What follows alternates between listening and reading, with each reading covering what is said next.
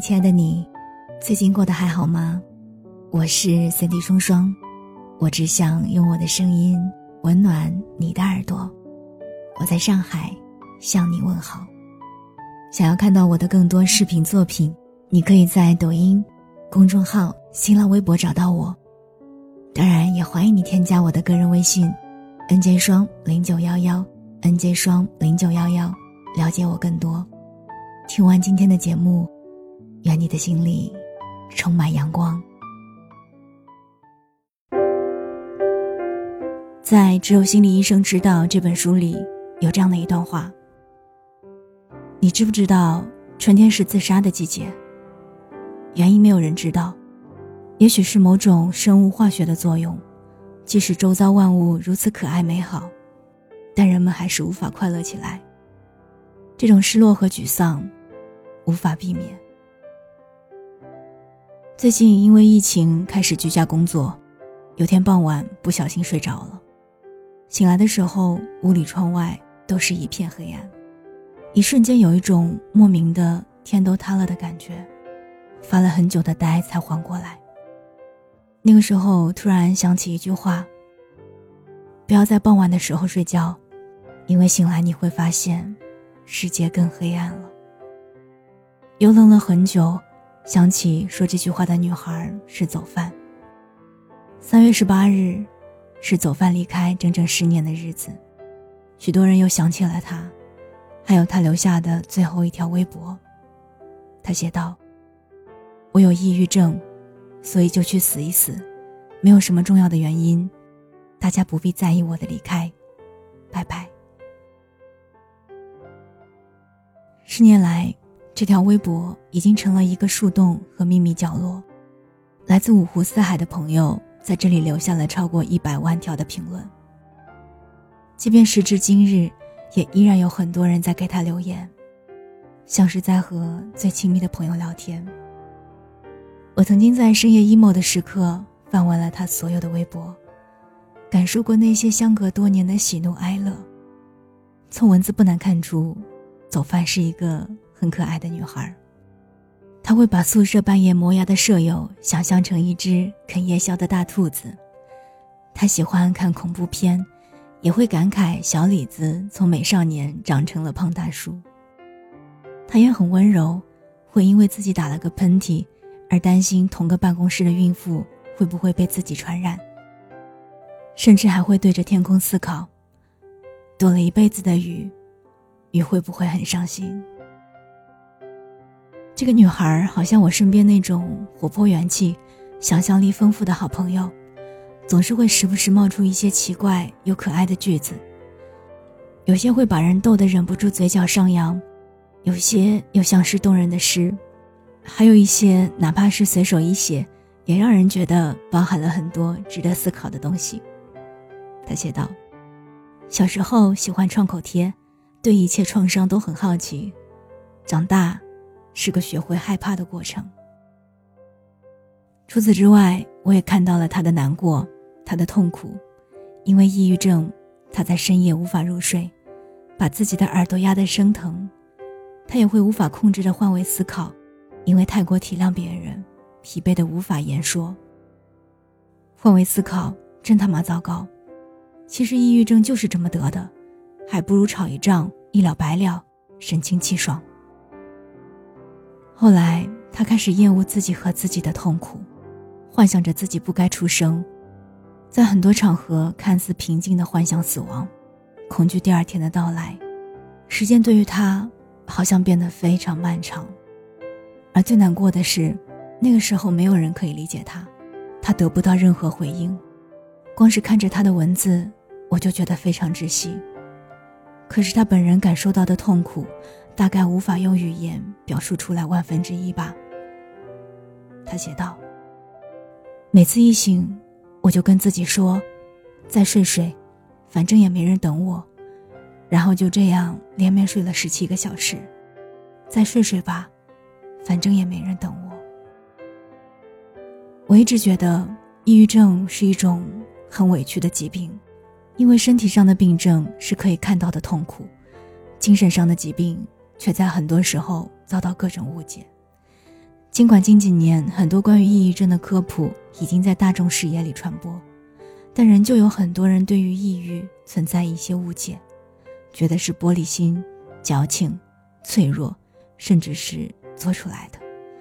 这些误解导致很多抑郁症病人强烈的病耻感，他们认为自己是脆弱的异类，不敢倾诉自己的痛苦，甚至以此为耻。我有一个很亲密的朋友，曾是抑郁症患者。说的更准确一点，他还患有双向情感障碍。他跟我简单的描述过自己的症状：上午吃完药后，永远想不到下午睡醒是什么状态。如果开始 emo，那就是抑郁了；如果开始生气，就是狂躁了。最开始，他并不知道自己是抑郁症患者。去就诊之前，他就已经出现了记忆上的混乱。他会忘记一些让自己不开心的事情和人，直到不记得那个人的名字。休学在家期间，他会跟我打电话。为了控制病情，每天都在吃药，大把的药，有些吃了会上瘾。一旦戒断，就会非常的痛苦，而有些则带着强烈的副作用，会让他厌食，体重却增加二十斤。有一天，他跟我说，散步回家的路上，自己无意识地躺进了一条小河，河水没过了膝盖，然后他突然想起自己养的小猫还在等着他回家，吓得跑回了街道。我不知道该怎么安慰他。只能像以前那样跟他聊聊天。他说过，和我聊天的时候会觉得很开心。其实她是我见过最体贴的女孩。有段时间，我因为各种事情心情很差，一直在自我否定。正是那个时候，他的安慰让我们的关系拉近了。但是在他患病的时候，我居然没有一句话可以用来安慰他。这又让我想到走饭的话。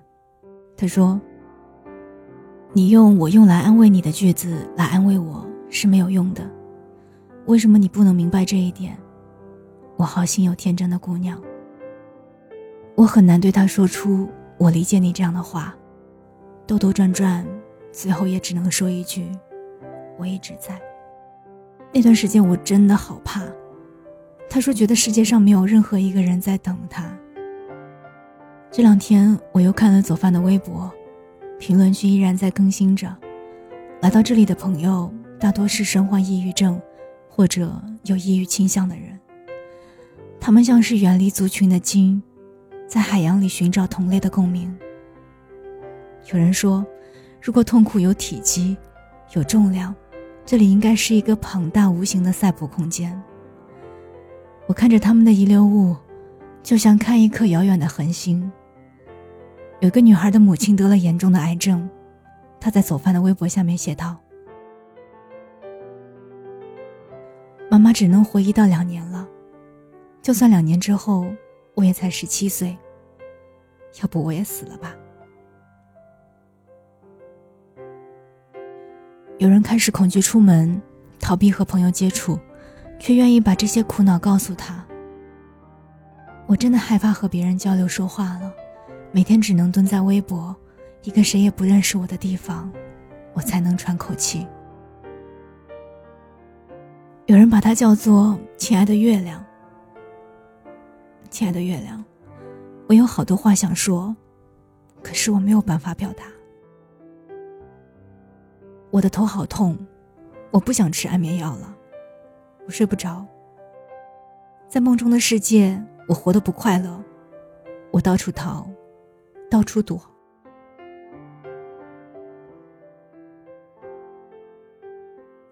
现实与梦境在每个夜晚交替折磨我，我跑不动了。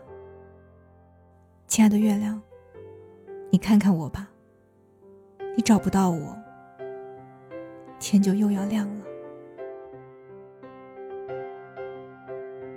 有人向他道歉，觉得自己的情绪影响了他。今天也是因为不想活了才来找你，对不起。有人给自己加油打气，今天大部分的时间都感到很压抑、胸闷，不过偶尔喝几口凉水会感觉舒畅一点。天色暗下来的时候，就感觉很害怕，一直在给自己做心理疏导。加油，这一次很快就会过去的。也有人在好转之后回来看他，想和老朋友叙旧，说道：“再次点进走饭的微博，很高兴的是，我已经走出了大半。我还是喜欢逃避，但不再如从前那般懦弱。最让我难过的是，一个被抑郁症折磨至今的人写道：十年了，我们怀揣炸弹活着。”事实上，在我们身边，有抑郁倾向和抑郁症的人远比想象的要多。根据世界卫生组织统计，全球有超过三亿人罹患抑郁症，平均发病率在百分之四点四左右。这个调查的结果也表明，抑郁症是一种非常常见的疾病，我们并不该对它抱有什么特殊的偏见。而这几年，也有越来越多的人。开始了解抑郁症，关注这样一个无声崩溃的群体。在走饭的微博下面，就有着这样的人。有人说：“我能是个正常人就好了。”另一个人回复：“做自己就好。何谓正常与不正常？你本来就正常。”很多陌生人在走饭的微博下面关注有自杀倾向的人。希望通过这种方式挽救一条生命，告诉他们，有人理解你的痛苦，你不是孤身一人。距离走饭离开已经过去十年，而他微博里的评论一直常看常新。有挣扎，也有救赎；有放弃，也有重生。最后，希望这个故事可以让你对身处抑郁。或者有抑郁情绪的人，能够多一点耐心，多一点宽容。也希望走翻的微博及评论区，可以给那些饱受抑郁困扰的朋友们，多一些，再多一些的勇气。愿你在受难的时候，没有轻言放弃，一切都会慢慢好起来的。